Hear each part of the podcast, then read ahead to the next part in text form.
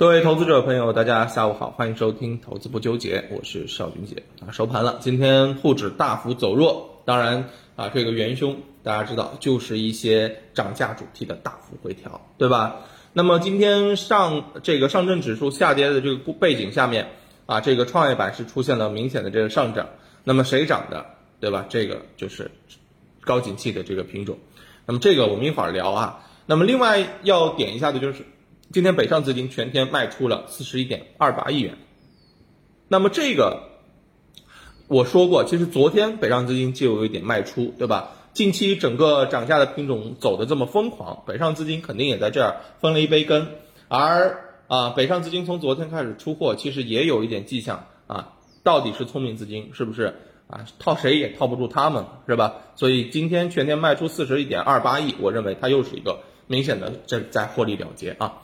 那么另外一方面呢，今天啊，我们可以看到，嗯，下午的这个市场表现呢，嗯，很明显啊，是出现了一个，嗯，这个风格的一种切换的，啊，这种比较明显的这种特征吧，啊，比较明显的特征，甚至我们可以看到，它这种跷跷板效应是非常明显的，涨价主题在午后是出现了一个大幅的回落，对吧？而这种跷跷板效应之下，相关的一些，比如说软件呐、医疗器械呀、CRO 啊，啊，包括像这个锂电呐，是吧？芯片呀，就很明显出现了这种冲高啊。这种资金，你就很明显的感受到，哦，成交量其实就是在资金的这种轮动当中出现了明显的调仓，对吧？出现了明显的一些腾挪，这个你似乎就能够从盘面当中感受出来的啊，感受出来的。那么今天哈，结果我们可以看到啊，果不其然啊，这个创业板在啊收盘之后啊是出现了一个明显的翻红。不过呢，哎，有一点这种啊这个冲高啊回落的这种感觉，呃，最后呢也是将将好收在了十八日均线上面啊，十八日均线上面收了一个小小的上影线。而今天今天这个宁德时代啊，其实我们也可以看到。宁德时代今天整体的这个涨幅是五点三九啊，五点三九的三分之一，是不是正好差不多是啊这个啊这个上呃创业板的这个表现，对吧？我们此前预测说宁德时代啊涨三啊，这个创业板涨一啊，果不其然，是不是？那在这样的一个情况之下呢，哎，我们今天啊要跟大家聊聊的就是啊高景气当中的这个锂电啊，不过呢，我们要简单的分为两块去聊。一个呢就是锂电材料啊，这个呢是在此前就已经跟大家好好讲过的。我说过，锂电材料价格在持续上涨啊，这个板块回落你就得上车。前面已经出现了止跌，这几天应该是在啊这个横盘晃悠啊，应该是在半山腰半山腰左右啊晃悠。但是我说过这一波的这个位置，我是看什么呢？我是看要创新高的，对不对？那么价格持续上涨，股价回落，就是有一个补涨的一个预期。而未来能够走多少？其实我跟大家强调，不用想那么多，就是这波创新高，创完新高之后该怎么走就怎么走，是不是？该获利的就获利，该落袋为安的为落袋为安。现在的 A 股市场当中，你能够适用的屡试不爽的啊，成功的逻辑就是一个短线啊，就是一个短线。你想着说这个板块当中我去做一个中线，很难很难啊，很多我们投资者。啊，这个坐电梯的那是比比皆是啊，所以这一边提醒大家啊，找到方向，找准方向啊。那锂电材料还可以做，至少在创新高之前你可以去做。那么直到创新高啊，你只不过随着它的上涨，你上面的这个肉啊越来越少，汤变肉，肉变香，对不对？你只能最后从吃肉的变变闻变成闻飘香了啊。那在这个时候，我就不多做提醒了。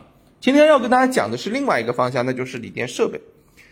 锂电设备这一块呢，今天很明显的上涨，对吧？那宁德时代啊，昨天晚上公布啊，是说要扩产，你一百三十五元、一百三十五亿元这个投建新型的锂电池生产制造基地啊。那宁德时代其实在近几年啊，一直在扩产，不断的在扩张，对吧？那今年的话呢，我国一到八月份动力电池的一个装机量累计已经达到了七十六点三吉瓦时，同比上升了百分之一百七十六点三。那你想想到这个年末的时候，那翻个倍肯定是妥妥的，对吧？翻个倍肯定是妥妥的。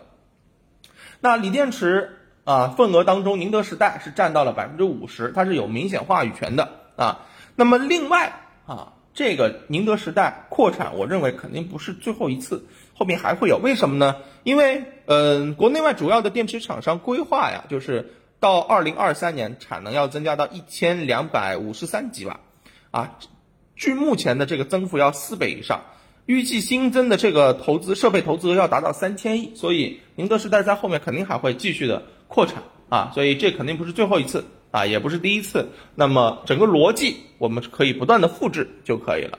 那么今天呢，给大家准备的是这份锂电池啊，这个宁德时代合作供应商的相关的这个投资案例，就是来给大家找找啊宁德时代这个供应商，因为你要知道宁德时代扩产对吧？比如说这一次一百三十二亿元。呃，一百三十五亿元，一百三十五亿元，它就是会啊，把这个钱啊下订单给到它的电池设备厂商，对吧？他的合作伙伴当中下订单嘛。那宁德时代是花钱的啊，他的合作伙伴是赚钱的嘛？是不是？这个逻辑，短时的这个效益受益的这个情况是非常明晰的，就是宁德时代的宁德时代的这个相关受益的这个品种，对不对？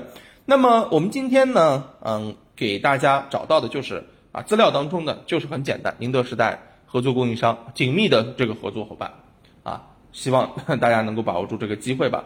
那么我们来举一个例子好了，那我们就来说当中的一个啊，先资料当中一个先导智能。先导智能其实在之前我们也经常拿它来作为这个前这个之前的这个啊强势案例来跟大家分享过。宁德时代之前啊这个。扩产的时候，它一直受益啊。我们远的就不看了，我们就从去年下半年开始好了。去年的十二月份啊，宁德时代宣布扩产，然后呢，先导智能啊，它是获得了三十二亿元的订单，然后涨了百分之五十，啊，涨完之后回调一下是吧？到了今年的二月份，过完年之后，宁德时代说又要扩产啊，它又获得了四十五亿元的订单，又涨了百分之七十五啊。那么其实现在大家可以看到，正好。它是回调了一个半月啊，回踩到了这个上升趋势线。那么你想想看，如果宁德时代啊这一次扩产，那么我认为先导智能它还是会获得订单。那么远的不说，对吧？我们就说它如果创新高，那是不是一个妥妥的，对不对？所以我认为啊，先导智能在这个时候是有很明显的这种关注预期的。